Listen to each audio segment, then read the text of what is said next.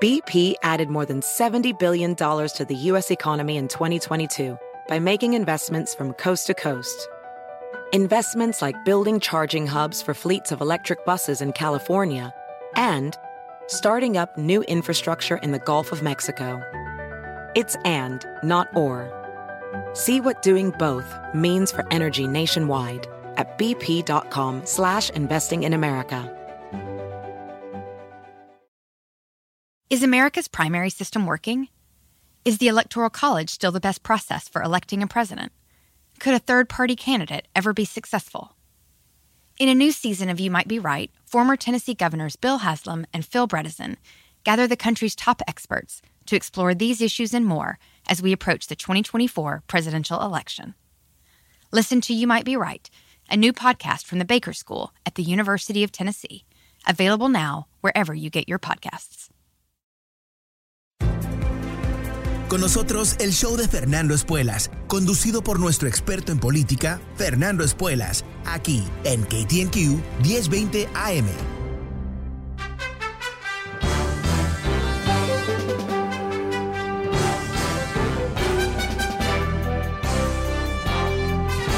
Hola, ¿cómo estás? Soy Fernando Espuelas desde Washington. Muy buenas tardes y gracias por acompañarme. Empezamos una nueva semana juntos, aunque con un poco un cambio. El viernes te comenté que porque las cosas están bastante tranquilas aquí en Washington, eh, vamos a hacer esta semana todo un programa uh, de tema libre. Vamos a abrir las líneas, invitarte a que participes desde el comienzo, que me cuentes qué estás pensando, que... Uh, traigas tus puntos de vista. Pero eh, también dije que quizás algo puede ocurrir uh, y podemos hablar de eso también porque es necesario eh, estar uh, bueno, al día con lo más importante. Y por supuesto algo tremendo ocurrió este fin de semana, el colapso del gobierno de Afganistán después de 20 años que Estados Unidos ha intentado crear una democracia en ese país. Uh, el presidente de Afganistán se fugó eh, aparentemente en un helicóptero lleno de dinero, no se sabe dónde está, el gobierno eh, en colapso total. Y Estados Unidos tuvo que volver a mandar tropas a Afganistán para poder tratar de, eh, bueno, estabilizar la situación, a poder retirar diplomáticos y, afganis que ayudaron a Estados Unidos a través de muchos años, que ahora están en un peligro mortal. Es un desastre uh, realmente, uh, algo que el presidente hoy dice que fue una sorpresa eh, para Estados Unidos que el gobierno de Afganistán uh, no pudiera resistir ni unos días. esto también se está escuchando desde Europa. Dicho de otra manera, estas grandes potencias que invirtieron 20 años y literalmente trillones de dólares, miles de vidas, eh, para tratar de, crear algo estable en Afganistán uh, fracasaron olímpicamente. Y sin sorpresa, esto eh, lo comenté la semana pasada, que eh, se venía este, esta crisis, eh, Biden está recibiendo bastante críticas, no solamente de republicanos, pero también de demócratas, que no se entiende exactamente cómo Estados Unidos no estaba suficientemente preparado para esta situación y que no tomó ciertas medidas de agilizar los trámites para que los aliados de Estados Unidos, los afganis que han trabajado con nosotros, uh, pudiesen uh, irse del país, escaparse del país. En fin, eh, nada de esto parece ser algo positivo, por supuesto, es una tremenda tragedia. Pero aquí hay que juzgar las cosas, yo creo, con una óptica un poquito más amplia, por lo menos de mi punto de vista. lo que dijo el presidente Biden hoy, yo creo que es eh, coherente, ¿no? Que eh, esto ocurrió hoy, pero tranquilamente pudiera haber ocurrido en un año, en cinco años, en diez años. Dicho de otra manera, eh, la estadía de Estados Unidos en ese país por 20 años no logró ah, recrear ese país, no logró crear una cultura política, no logró que las Fuerzas Armadas de Afganistán uh, quisieran luchar por su propio país, por supuesto. Y siempre ha habido una gran motivación para los talibanes, una uh, motivación que, que, les da legitimidad en su lucha contra Estados Unidos, que era que ellos son de Afganistán y nosotros no. Eh, el argumento principal de los talibanes es que nosotros vamos a liberar Afganistán de cualquier poder foráneo que esté ocupando Afganistán. Y aunque por supuesto son ah, terribles, violentos, eh, anti-mujer, anti todo, excepto una devoción a una versión de Islam arcaica de 1400 años atrás, eh, obviamente eh, tienen cierto apoyo, ¿no? Ah, tienen cierto, eh, bueno, legitimidad es la palabra, para llegar a donde han llegado. Ahora, ¿qué, quiere decir esto para Estados Unidos? Bueno, sin duda es un, bueno, una mancha muy importante sobre el prestigio de Estados Unidos. recordemos que, que este acuerdo de retirar las tropas fue negociado por Donald Trump él tenía como misión principal retirar las tropas por muchos años y hubo negociaciones con los talibanes. Pero yo no creo que, se le puede adjudicar a toda responsabilidad a Trump, sino que aquí Biden tomó la decisión que él aparentemente eh, ha querido tomar por muchos años. Él nunca creyó que Estados Unidos podía tener, entre comillas, éxito o victoria en Afganistán. Y durante la administración del presidente Barack Obama, cuando él obviamente era vicepresidente, él fue una de esas voces a favor de retirar las tropas. Y cuando eh, es electo presidente, eh, es una de las primeras cosas que él intenta hacer. O sea, aquí eh, yo creo que hay que ser completamente objetivo con la situación. obviamente esto es desastroso. Ah, puede ser aún peor eh, si hay muchas personas que, terminan siendo asesinadas por los talibanes por haber sido nuestros aliados y nosotros no tomamos las medidas apropiadas. Puede ser aún peor en el sentido que los talibanes son tremendos con las mujeres y ha habido millones de niñas y mujeres que se han educado a través de las últimas dos décadas Dicho de otra manera, están ellos a riesgo de ser ah, retornadas a una vida miserable, ah, escondidas detrás de las paredes usando burkas. Bueno, un desastre. Pero yo creo que hay, uh, si seguimos con esa, ese análisis de una óptica más amplia, hay algo que, se tiene que entender aquí, que si no había realmente una perspectiva real de crear un país nuevo en Afganistán, quedarnos ahí un mes más o diez años más eh, no tiene ningún tipo de sentido, ¿verdad? pero para Estados Unidos, eh, yo creo que, el problema es que es un país tan grande, tan rico, que inclusive manteniendo un ejército en Afganistán y los cientos de miles de millones de dólares que se gastan al año ahí, es casi invisible para la gente. ¿no? Ah, pero no sería, eh, más allá de, parar un colapso, no es algo que beneficie a Estados Unidos directamente. Ahora, eh, yo creo que Estados Unidos va a tener la posibilidad, no estoy, ah, no, estoy buscándole simplemente el, lado positivo del desastre, ¿verdad? Eh, yo creo que, es parte de lo, lo, que estaba contemplado. Estados Unidos tiene dos enemigos, como comenté la semana pasada, se llaman Rusia y China. Y esos dos enemigos, si lo piensas en términos militares, si tu enemigo número uno está luchando una guerra por 20 años, lo último que quieres es que siga luchando, que pare de luchar esa guerra de 20 años, que pare de, destruir tesoro y vidas ah, y que pueda enfocarse como un radio, ah, un rayo eh, directamente sobre eh, la amenaza de los comunistas chinos y de Putin en Rusia. Rusia. Esto es, eh, creo que al nivel estratégico, algo fundamental que va a poner a Estados Unidos en mejor situación. Pero eh, no hay que fingir aquí que esto es una, victoria de alguna manera o que esto iba a ocurrir sí o sí. Sin duda aquí va a haber muchísimo que se tiene que aprender sobre cómo ocurrió este desastre tan rápido, cómo es que no se pudo efectuar un retiro de las tropas de Estados Unidos sin un colapso del régimen en Afganistán. Pero también eso nos va a llevar a un análisis que es que quizás era misión imposible, ¿verdad? O sea, que nunca se iba a crear y que lo único que mantenían esos gobiernos a flote era eh, las tropas de Estados Unidos y, bueno, regarles ah, cientos de, millones de dólares, cientos de millones de dólares eh, todos los años en términos de reconstrucción, en términos de todo tipo de donaciones y todo el resto, montos que en muchos casos se, se los robaban los gobernantes en sí mismos. Bueno, esa es la situación que tenemos hoy. Eh, yo creo que, más allá del ruido político que vamos a escuchar en los próximos días, obviamente esto se va a convertir en un caballito de batalla de los republicanos para acusar a Biden de ser inepto y todo el resto. Ah, pero aquí hay algo que es importantísimo eh, reconocer, aunque no sé si es duradero. Eh, en realidad lo que ha hecho Biden está en acorde con una vasta mayoría de estadounidenses. O sea, todas las encuestas habían demostrado ya años que los estadounidenses no le importaba Afganistán, no querían estar en Afganistán, querían retirar las tropas de Afganistán y eso eh, generó, yo creo, un espacio muy importante para Biden para engancharse con esa idea de retirar las tropas. Así que eh, va a cambiar eso, no sé, eh, va a haber un shock colectivo.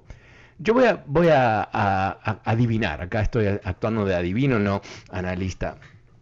Yo voy a predecir que en un mes ya no vamos a estar viendo titulares sobre esto.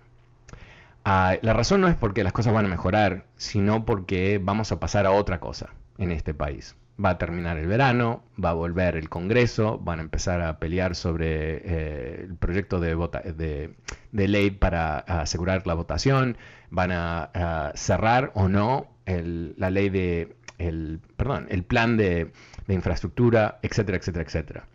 Y porque está eh, todo esto ocurriendo, flotando sobre una base Ah, de que la gente no quiere estar ahí, yo creo que la gente va a dar un salto. La gente que odia a Biden, los demócratas, obviamente eh, esto les va a dar muchísima energía y todo eso, pero no sé si tiene ah, ah, trascendencia ¿no? a través del tiempo. Ahora, lo que sí quizás eh, puedo decir, cómo puede ser que me voy a comprobar a mí mismo totalmente equivocado, es si hay un desastre mayor, ¿verdad? Si hay, no sé, alguna matanza terrible, si hay algún tipo de crimen contra niñas o mujeres, ah, algo que va a ser ah, quizás eh, importante en sí mismo, pero altamente simbólico de lo que ha sido eh, la retirada de las tropas de Estados Unidos.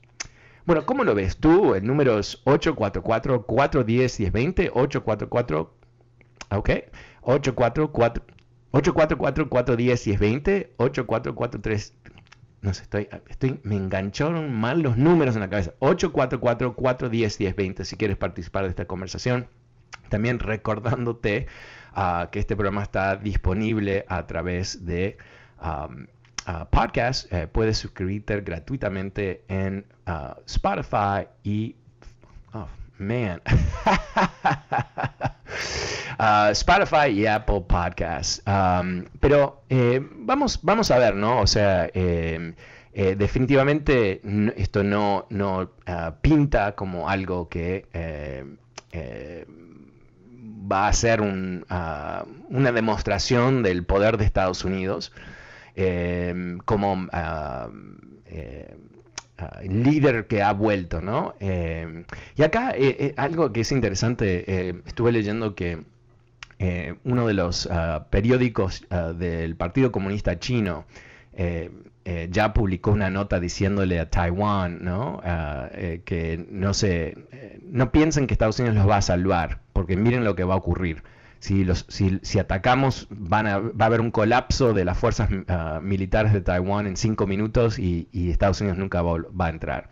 Y más, eh, obviamente eso es una herramienta de, propaganda, es, ah, lo que se llama psychological warfare, ah, guerra a través de psicología, eh, tratando de, bajarle eh, la, valentía y el deseo de, luchar a, la gente de Taiwán. Ah, pero al mismo tiempo esto se va a utilizar para desprestigiar a Estados Unidos y más allá de, las matices, de cómo se explica cómo se puede enfrentar eh, esta derrota, porque es una derrota. Eh, mucha gente va simplemente a leer el titular, simplemente va a leer lo que ah, es la reducción máxima del tema a Estados Unidos abandonó a un aliado, a Estados Unidos fracasó, perdió otra guerra más o lo que sea que, se va a representar, algo que obviamente no va a ayudar eh, para nada a, nuestra postura internacional.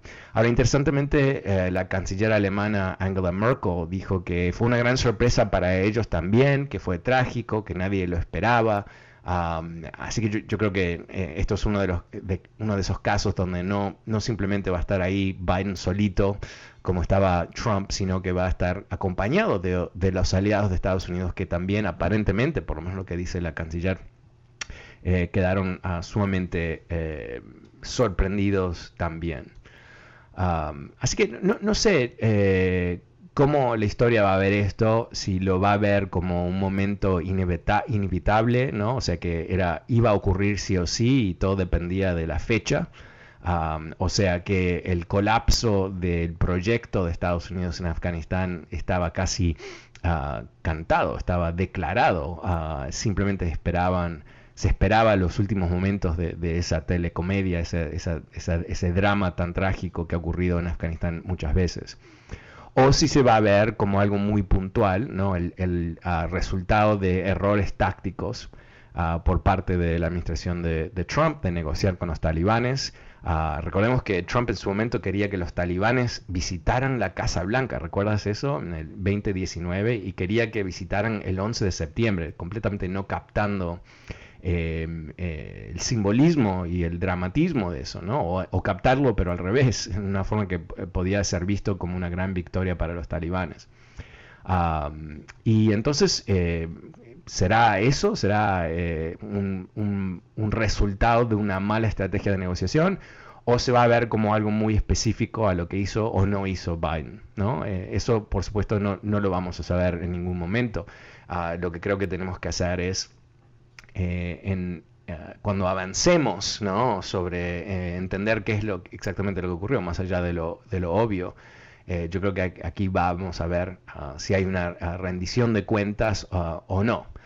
de hecho, el New York Times, Thomas Friedman, que es un columnista muy famoso en New York Times, dice que, no está para nada claro cómo esto va a pintar, que cuando se evalúa eh, lo que pasa en el Medio Oriente, siempre es un error eh, medir las cosas o, llegar a una conclusión de las cosas en el momento que están ocurriendo, porque siempre existe un día después, un día en donde eh, se va a, bueno, se van a, balancear las cosas.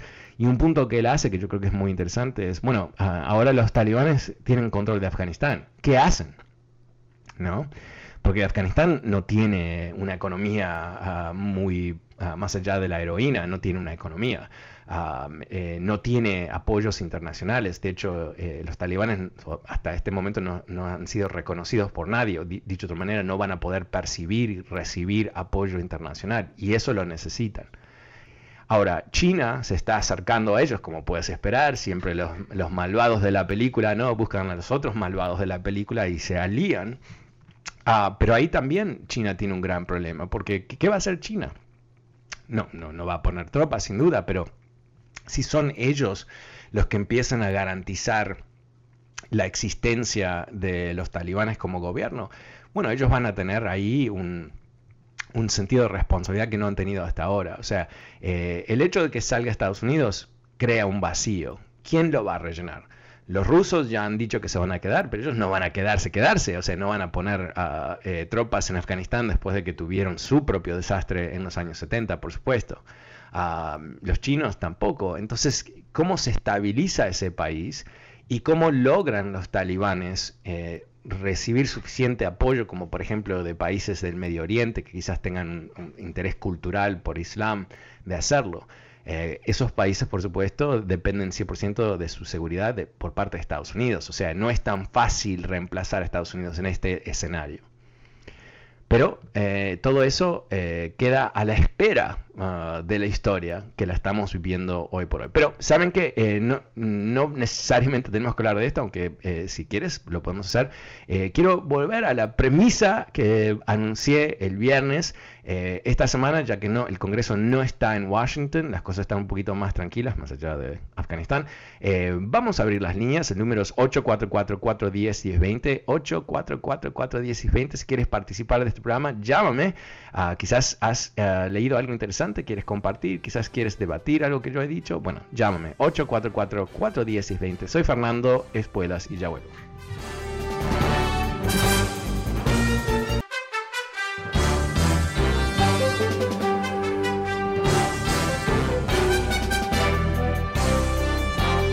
¿Cómo estás? Soy Fernando Espuelas desde Washington. Muy buenas tardes y gracias por acompañarme.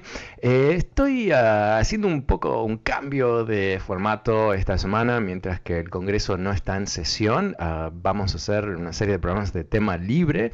El número es 844-410-1020. ¿Qué estás pensando tú? Bueno, llámame y cuéntame. Eh, pasamos ahora con Natalia. Hola Natalia, ¿cómo te va? Pues muy bien, gracias. Solamente quería decirle que, que por qué usted no ayuda a, que las personas escuchen que Gavin Newsom es la mejor persona para quedarse, porque después va, que, va a llegar un republicano que no nos quiera y que y que y que no, pues sí, no, sí, porque el, el programa de la mañana está solamente entrevistando personas que hablan mal de él y están metiéndoles ideas a la gente de que él hace esto, que hace lo otro y que le están echando la culpa de tanta cosa que él no ha hecho. Y mucha gente pues se la cree. Y, y, de veras los que hacen mal pues no, no, de ellos no dicen nada. Hasta bueno, yo no, no, no puedo opinar sobre otros programas porque no, no estoy involucrado de ninguna... Sé, yo sé. Sí, yo sé, pero pero yo quisiera que usted hablara lo que usted sabe de él, pues usted tiene mucha mucha fuerza en el radio y pues si lo escuchan van a van a saber que bueno lo, lo hablamos eh, eh, un ratito el viernes pero pero definitivamente es algo que quiero creo que debemos estar hablando eh, mi punto de vista sobre Gavin Newsom, el gobernador de California, y toda este, esta jugada para destituirlo es que es simplemente una, una vez más una demostración de un partido republicano tan podrido que eh, solamente se motiva por el poder en sí mismo, no por una visión del futuro, no para mejorar las cosas, no una, una visión de país o visión de Estado para California, sino una visión del poder, cómo amarrar el poder, cómo ejercer el poder y cómo destruir cualquiera que se ponga en, el medio de ese, proceso. Gavin Newsom, eh, primero, decirlo en forma objetiva, porque yo creo que es importante, ¿no? Eh, eh, cuando vemos los resultados de la pandemia, dicho de otra manera, cuánta gente se murió y todo el resto, eh, California le fue bastante bien. Le fue bastante bien. ¿Por qué es importante eso? ¿no? Porque son, puedes medirlo. Eh, se han muerto mucha más gente con gobernadores republicanos que hicieron creer que la pandemia era una fantasía y todo el resto, que en California, donde obviamente hubo desde el primer instancia, cuando hubo las indicaciones apropiadas por los científicos, una atención importante a cómo controlar la pandemia. pero lo que, los republicanos ah, dicen que la ha hecho mal en particular, ¿no? Son cosas que en realidad eh, no está nada claro que él las hizo. O sea, dicho de otra manera, por ejemplo, eh, ¿cuál es el resultado de, económico de la pandemia para California? Si uno escucha a los republicanos, ha sido un desastre.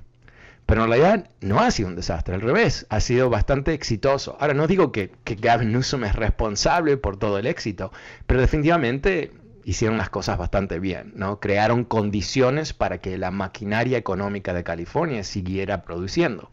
Eso es importantísimo y no es un tema menor, es algo muy importante. Caso contrario, él podría haber entrado en pánico tomado ciertas decisiones que no hubieran ayudado a la gente y todo eso, pero eso no ocurrió. Yo creo que, eh, tenemos que evaluar ah, esta campaña eh, no como una crítica real ah, de, de, Gavin Newsom, sino las maniobras necesarias para desprestigiarlo. Y lo que tratan de hacer aquellas personas ¿no? que eh, o sea, eh, vamos a ser claros, ¿no? Hay ciertas personas que tú conoces muy bien que aunque fingen de ser independientes, tú sabes que no lo son, ¿verdad? Eh, no, son republicanos encubiertos y están por todos lados en la radio y hacen creer que son periodistas y todo el resto, pero en realidad no, porque no son honestos, no, saben barajar ah, la realidad y tratar de llegar a conclusiones sobre realidades, sino que fingen, inventan cosas. Y eso es lo que una señora me llamó, creo que fue, no sé si el jueves o el viernes, para decirme que, le parecía un desastre que Gavin Newsom eh, tenía hijos en escuelas privadas. ¿Y, ¿Y, qué? ¿No? Y, ella muy indignada, pero no, no creo que, eh, yo creo que estaba repitiendo las cosas, ¿no? Como un buen perico. Eh, eh, entonces cuando yo escuché eso, que él tiene sus hijos en una escuela privada, eso no es algo que se le ocurrió a Doña María de la esquina, ¿no? O Juanito del kiosco, sino que es algo que ella escuchó de alguien que está repitiendo los talking points de los republicanos. Okay. Entonces ahí es donde empezamos a ver que aquí hay una campaña de desprestigio que no tiene nada que ver con una, crítica válida. El otro punto que creo que es importantísimo eh, eh, entender es que hay elecciones en California. Cada cuatro años se elige o no un gobernador. ¿Y qué es lo que está pasando aquí? Es que eh, los republicanos están tratando, en un momento donde ellos percibieron que el gobernador era débil por el, por el hay un desencanto con todos los gobernantes en este país, obviamente por la pandemia y todo el resto, decidieron atacarlo, entendiendo que ellos nunca, nunca es un, tiempo muy largo, pero que en, estos días, en, los próximos años, no va a haber ninguna posibilidad que un republicano sea electo gobernador de California en una elección abierta, normal, regular. No existe, no existe. Porque el desprestigio de los republicanos en California es total y la idea que ellos van, después de años que no han podido elegir una figura a nivel estatal, van a elegir el gobernador encima de todo, eh, en una elección abierta, es una fantasía. Entonces aquí está esta jugada, porque la jugada funciona de esta manera. Eh, es, hay dos preguntas que se le hace al votante. La primera es, ¿quieres eh, básicamente echar al gobernador? Y después, si sí, ¿con quién lo vas a reemplazar? Y para el reemplazo, ¿sabes qué? No necesitas una mayoría es el que tenga más votos. Dicho de otra manera, existe la posibilidad que uh, gente que decida que no quiere a Gavin Newsom elija cualquiera. De hecho, van a elegir cualquiera porque muy pocos de ellos son conocidos. Y cualquiera que eligen, si gana un voto más que Gavin Newsom, pero no una mayoría, va a ser gobernador. Y yo creo que ahí está la preocupación de Natalia, por supuesto, ¿no? Eh, más allá del tema partidario, ¿no? Porque yo creo que a veces, eh, yo soy un demócrata, obvio, ¿no? Eh, no, es un secreto, eh, pero para mí lo más importante es quién da el mejor gobierno, ¿no? ¿Quién puede gobernar? ¿Quién ha demostrado que tiene un set de ideas ah, que, que puedan servirle al pueblo? Y obviamente ese no es el Partido Republicano. Obviamente eso no es la motivación de los conservadores, entre comillas, de hoy por hoy. ¿no? Eh, ¿Cuál es su visión? ¿Cuál es su visión?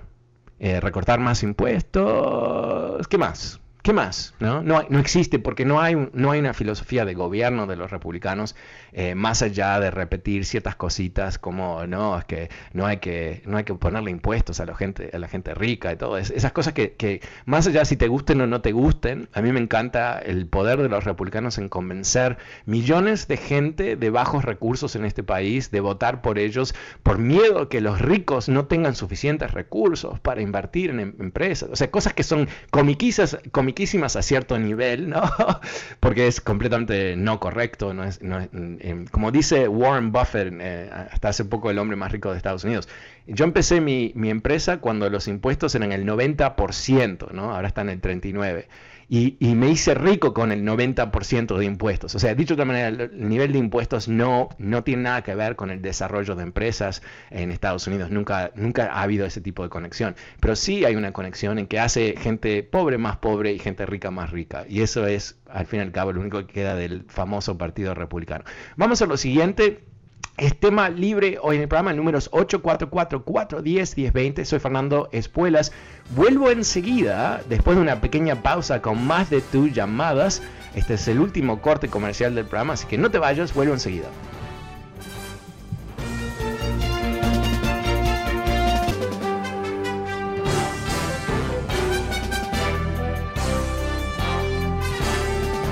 Hola, ¿cómo estás? Soy Fernando Espuelas desde Washington. Muy buenas tardes. Gracias por acompañarme.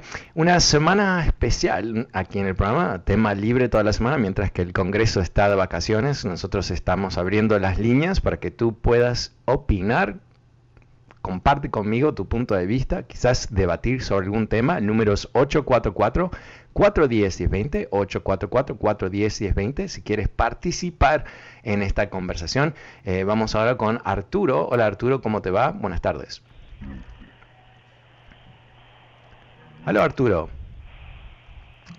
Que Arturo no estaba listo. Lamentablemente no vamos a ir con Arturo, vamos a ir con Roberto. Roberto, buenas tardes, ¿cómo te va?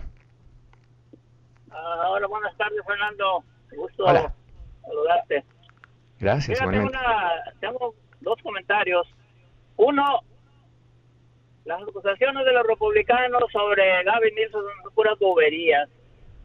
Es que lo vieron en un restaurante comiendo con sus amigotes sin mascarilla. Te hago una pregunta. ¿Tú conoces alguna persona que pueda comer con mascarilla? ¿Cuesta?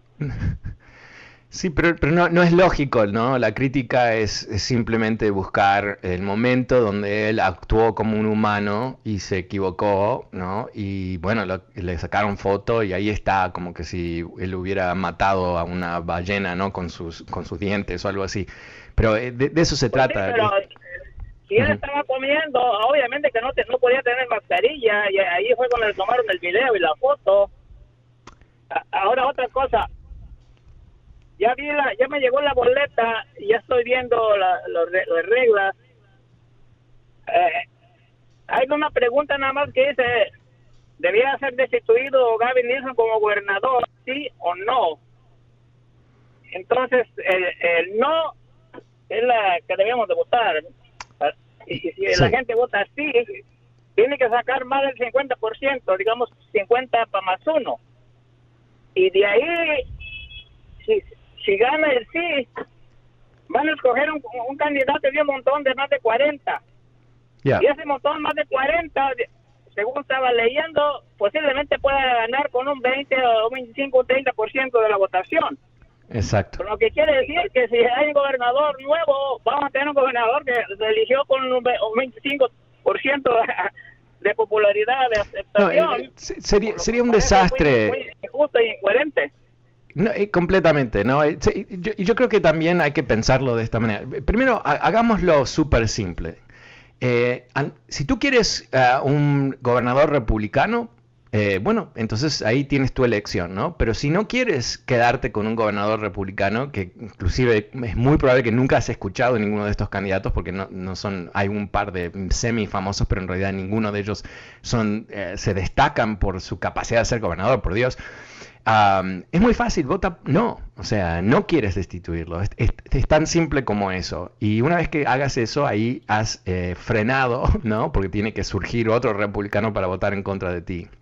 Pero eh, esto no es, eh, seamos coherentes aquí, esto es una jugada de poder, ¿no? Es el equivalente de un golpe de Estado legal. Eh, porque utiliza medidas de la Constitución de California que fueron implementadas o fueron contempladas como emergencias, medidas de emergencia. El gobernador es un desastre, se está hundiendo el Estado y no sabe qué hacer, o está loco, o tiene demencia, o algo así, una emergencia que no aguanta esperar hasta las próximas elecciones. Ok, aquí hay una medida para que los votantes puedan retomar su decisión de haber electo a este gobernador. Pero eso no es lo que ha ocurrido aquí.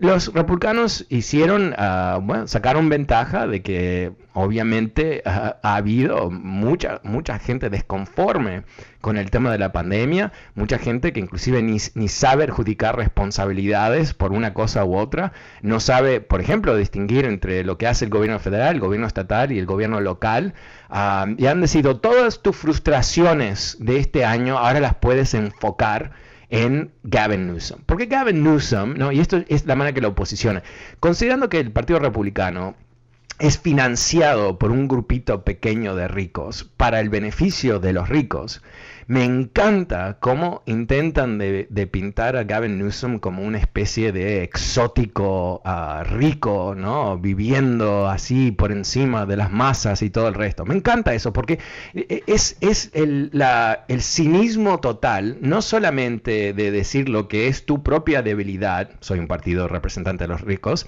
pero pensar que el votante es estúpido para no reconocer que cuando tú haces ese tipo de ataques, utilizas ese ataque contra Gavin Newsom, en realidad tú piensas que el votante no tiene la capacidad intelectual para percibir lo que ha ocurrido, ¿no? Entonces una de las cosas que Gavin Newsom no es un, tipo pobre, no lo es, Eh, pero no hay muchos políticos pobres, ¿no? Eh, su familia tenía dinero antes de que entró en la política, ok, es un tipo con dinero. Ok, so what?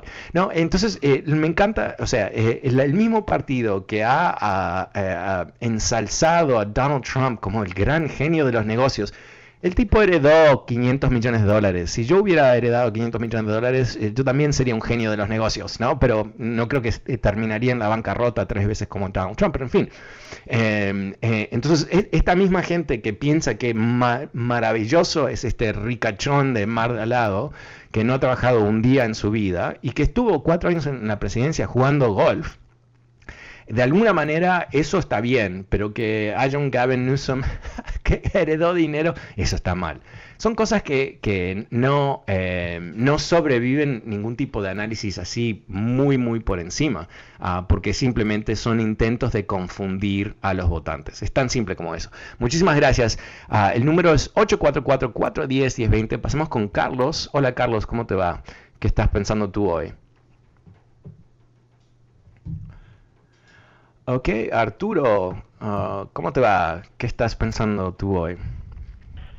Pues mire, yo estoy pensando que hace bien en regresarse de la guerra tanto tiempo, este dinero hace más falta aquí dentro de los Estados Unidos. Hay mucha gente sin casa y es mucho el dinero que se gasta en esas muchas vidas que se pierden para nada. Yo no sé cómo lo ve usted, pero pues Estados Unidos no puede ser la policía del mundo y, y, gastarse ese dinero en poner orden en todos lados. Aquí hay muchas, faltan, muchas cosas, podrían usarse ese dinero en cosas más provechosas. Es todo. Ok, gracias. Eh, sí, bueno, yo en términos generales coincido contigo. O sea, eh, eh, las guerras no pueden ser para siempre, ¿no? Eh, las guerras, ah, clásicamente, hasta, hasta Vietnam por lo menos, eh, eran algo que había, eran momentos, ¿no? Y aunque a veces cuatro años de momentos, como fue la, bueno, la, guerra, la Segunda Guerra Mundial, seis años en su totalidad, cuatro años para Estados Unidos. Eh, pero no para siempre, y siempre con un objetivo muy específico, ¿no? Derrocar a Hitler, por ejemplo. derrocar a los comunistas que habían invadido el sur de Corea, etcétera, etcétera, etcétera. ¿Cuál, era el objetivo aquí? Y lo dijo Bainoe. El objetivo no fue construir un nuevo país. Ah, no, no fue. Yo creo que sí. Yo creo que intentamos. Yo creo que intentaron dos presidentes republicanos y dos demócratas y, todos fracasaron. Pero lo que dice Biden es que el, esfuerzo era eh, asegurar que eh, Al-Qaeda, los terroristas que atacaron el 11 de septiembre, no tuviesen la capacidad de hacerlo una vez más. Bueno, quizás eso fue lo que cumplimos, pero obviamente no, no, no hubo una victoria sobre los talibanes, siguen existiendo. Y quizás, eh, no quiero volver a la prehistoria, pero hay una, una, historia de cómo George Bush, en vez de terminar la guerra en Afganistán, retiró las tropas antes de tiempo, permitió que se escapasen los líderes talibanes y de esa manera generó básicamente lo que fue esta guerra perpetua. Pero más que culpar a George W. Bush, ¿no? que hay mucho para culparlo en particular en Irak, yo creo que tenemos que verlo desde el punto de vista de, ok, ¿qué es lo que pudimos haber hecho? ¿Qué hicimos? ¿Y qué no hicimos? Bueno, quizás pudimos haber creado una democracia en Afganistán. No, pero no lo hicimos. Ah, y entonces lo, que la pregunta eh, retórica que hacía el presidente Biden hoy es, ¿qué, vamos a hacer? ¿Nos quedamos otros cinco años más? ¿Otros 10? ¿Otros 30? ¿Otros 50? ¿Cuándo termina la responsabilidad de Estados Unidos en ese país? Y yo creo que, bueno, de mi punto de vista, tendría que haber terminado años atrás, en particular después de que eh, eh, Bin Laden fue liquidado yo creo que en ese momento tendríamos que haber ah, dicho, ok, señores y señoras, cumplimos nuestro ciclo, eh, vamos a eh, organizar ah, una conferencia de paz, nosotros nos retiramos en X tiempo, etcétera, etcétera, pero en fin, ¿qué es lo que estamos descubriendo ahora? Que, todos los presidentes, ah, de George W. Bush a Obama, a Trump, no con Biden, pero nos mintieron siempre estábamos a una batalla más o un periodo más o una nueva estrategia o aquí viene un nuevo general o un, nuevo concepto de la guerra y todo el resto, porque nadie quería ser dueño del fracaso. Se lo pasaron presidente a presidente como una papa caliente a través del tiempo ah, y Biden es el que decidió no pasarla a otro. No sé si se equivocó, yo creo que no, yo creo que fue acertado. Ahora, lo que no creo que está bien hecho, obviamente, fue eh, esta retirada caótica, ¿no? Que ha puesto a mucha gente en peligro. Yo creo que eso sí es eh, algo bueno, que vamos a tener que entender qué es lo que pasó exactamente y adjudicar responsabilidades. Muchísimas gracias, Arturo. El número es 844-410-1020. Pasamos con Norma. Hola, Norma, ¿cómo te va? Buenas tardes. Hola. Buenas tardes. Mira, yo nada más quería dar mi punto de vista en cuanto a lo que está pasando allá en el Y mira, ah, ese país ha dejado que dejó que les probaran una ciudad tras otra, una ciudad tras otra. Ni siquiera hicieron el intento. Ellos tenían armas y poderosas que se les habían dejado de aquí, entrenamiento, y no hicieron nada. Y no, ahora el presidente se va y los deja y, están queriendo adjudicar la responsabilidad. Ese, ese país no es Estados Unidos. No podemos estar teniendo a nuestros hijos, a nuestros familiares, ah, manteniendo esa situación que no no, no, no, ellos no quieren pelear. nosotros como países, eh, nuestros países han tenido su independencia y han peleado por ella. Ha habido muertes y todo. Estos se, rindieron, se rindieron. ¿Cómo? Entonces quieren que les hagamos el trabajo. No, no, tranquilo. Y, y luego otra cosa más, Fernando. Este, ah, nada más quieren estar ah, recibiendo ayudas económicas y todo, y todo para que no, no se les queda a la gente, es muy poco les llega a ellos, todo es corrupción. Cada quien debe de, arreglarse, ¿no? Porque mira, por ejemplo, los cubanos están saliendo a pelear por sus derechos. Tiene, no los estadounidenses, los cubanos, ¿verdad? Se les puede mandar un apoyo cuando ellos están haciendo lo que les corresponde. Pero nosotros no podemos tener nuestras tropas ahí peleando por un gobierno que no es el de nosotros y si ellos ni siquiera quieren hacerlo, ni siquiera, ellos entregaron una ciudad tras otra, no hubo resistencia. Entonces, ese es el gobierno que quieren, pues que lo vivan, ¿no?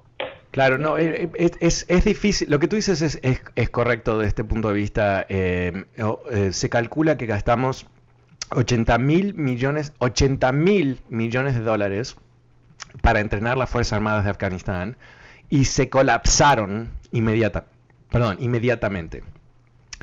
Y, yo no sé exactamente por qué, eh, todavía no creo que nadie sabe por qué fue tan rápido, pero por supuesto parte de la razón es que los soldados no tenían confianza ah, de eh, sus gobernantes, ¿no? Y no es un accidente que el, presidente de Afganistán eh, se fugó este fin de semana. Dicho de otra manera, los líderes que pudiesen, o sea, yo a veces pienso esto, ¿no? Si tú eres líder de un país, ¿no te parece que tú debes ser el último de escaparse. ¿No te parece que tú tienes que, por lo menos pararte ahí con la bandera en el palacio y, que te arresten, inclusive que te maten, ah, para, para, menos dar un mensaje al resto de los soldados que sigan luchando? Claro que sí, claro que sí. Pero aquí, como tú dices, ah, Norma, no ha habido un sentido de país, no ha habido aquí un, un Estado que ha florecido más allá de los diferentes proyectos de Estados Unidos y sus aliados y las fortunas literalmente que se invirtieron en Afganistán para reconstruir el país. Estuve leyendo este fin de semana que los talibanes están destruyendo ciertas vías, ciertas carreteras, diciendo que no lo necesitaban antes y ciertamente no necesitan carreteras de los imperialistas. O sea, estamos hablando de ah, por lo menos ciertos sectores de esta población que viven en otro mundo, ¿no? Viven en, un mundo que no tiene nada que ver con el mundo normal. Ciertamente el mundo donde quieren vivir la mayoría de la gente de Afganistán, que quiere liberarse, quiere avanzar, quiere educarse, quiere tener un futuro. Pero aquí yo creo que lo que, me impactó más sobre el discurso del presidente Biden hoy es eh, ¿quién, quién quiere ah, que su hijo sea el último que se muera en ah, Afganistán, ¿no? Ah, eh, lo que el presidente dice es, eh, ¿cuánta más gente estadounidense tenemos que sacrificar para, eh, para dejar ese país o para mantener ese país estable? Y yo creo que e, eso es una pregunta que tiene una historia, que es la historia de, de, Vietnam, donde por razones políticas Nixon mantuvo la guerra activa por un periodo de tiempo para fingir que habían perdido la, guerra, para no tener que admitirlo. ¿Y cuánta gente murió? Se calcula que miles de estadounidenses no volvieron a Estados Unidos porque la falta de honestidad de Nixon. ¿no? Y yo creo que, que toda figura política como uh, Biden, que fue parte de, ese, de esos tiempos tan uh, terribles en Estados Unidos, tienen como conciencia colectiva esa responsabilidad de mandar soldados de Estados Unidos a su muerte. ¿Y cómo mandas a alguien a su muerte sabiendo que no hay esperanza? Que el resultado no va a ser positivo, que no puedes salvar la situación con una muerte más, o diez, o mil. ¿No? Yo creo que aquí eh, tenemos que reconocer que más o menos el 1% de la población de Estados Unidos está involucrada en temas militares. Dicho de otra manera, el 99% de nosotros vivimos con la seguridad que nos dan las Fuerzas Armadas, pero sin el costo humano. Pagamos impuestos, pero no son nuestros primos y nuestros hermanos que fallecen en batallas o que, mueren uh, por algún ataque te terrorista o lo que sea. Así que ahí está, ahí está la, la cruda realidad. ¿Qué harías tú? Bueno, eso es lo que Biden nos dijo. Yo saco las tropas. Bueno, me he quedado sin tiempo. Vuelvo mañana como siempre. Soy Fernando Espuelas. Muchísimas gracias por acompañarme. Chao. BP added more than $70 billion to the U.S. economy in 2022. Investments like acquiring America's largest biogas producer, Archaea Energy, and starting up new infrastructure in the Gulf of Mexico. It's and, not or. See what doing both means for energy nationwide at bp.com slash investing in America. Is America's primary system working? Is the Electoral College still the best process for electing a president? Could a third party candidate ever be successful? In a new season of You Might Be Right, former Tennessee governors Bill Haslam and Phil Bredesen gather the country's top experts to explore these issues and more as we approach the 2024 presidential election. Listen to You Might Be Right, a new podcast from the Baker School at the University of Tennessee, available now wherever you get your podcasts.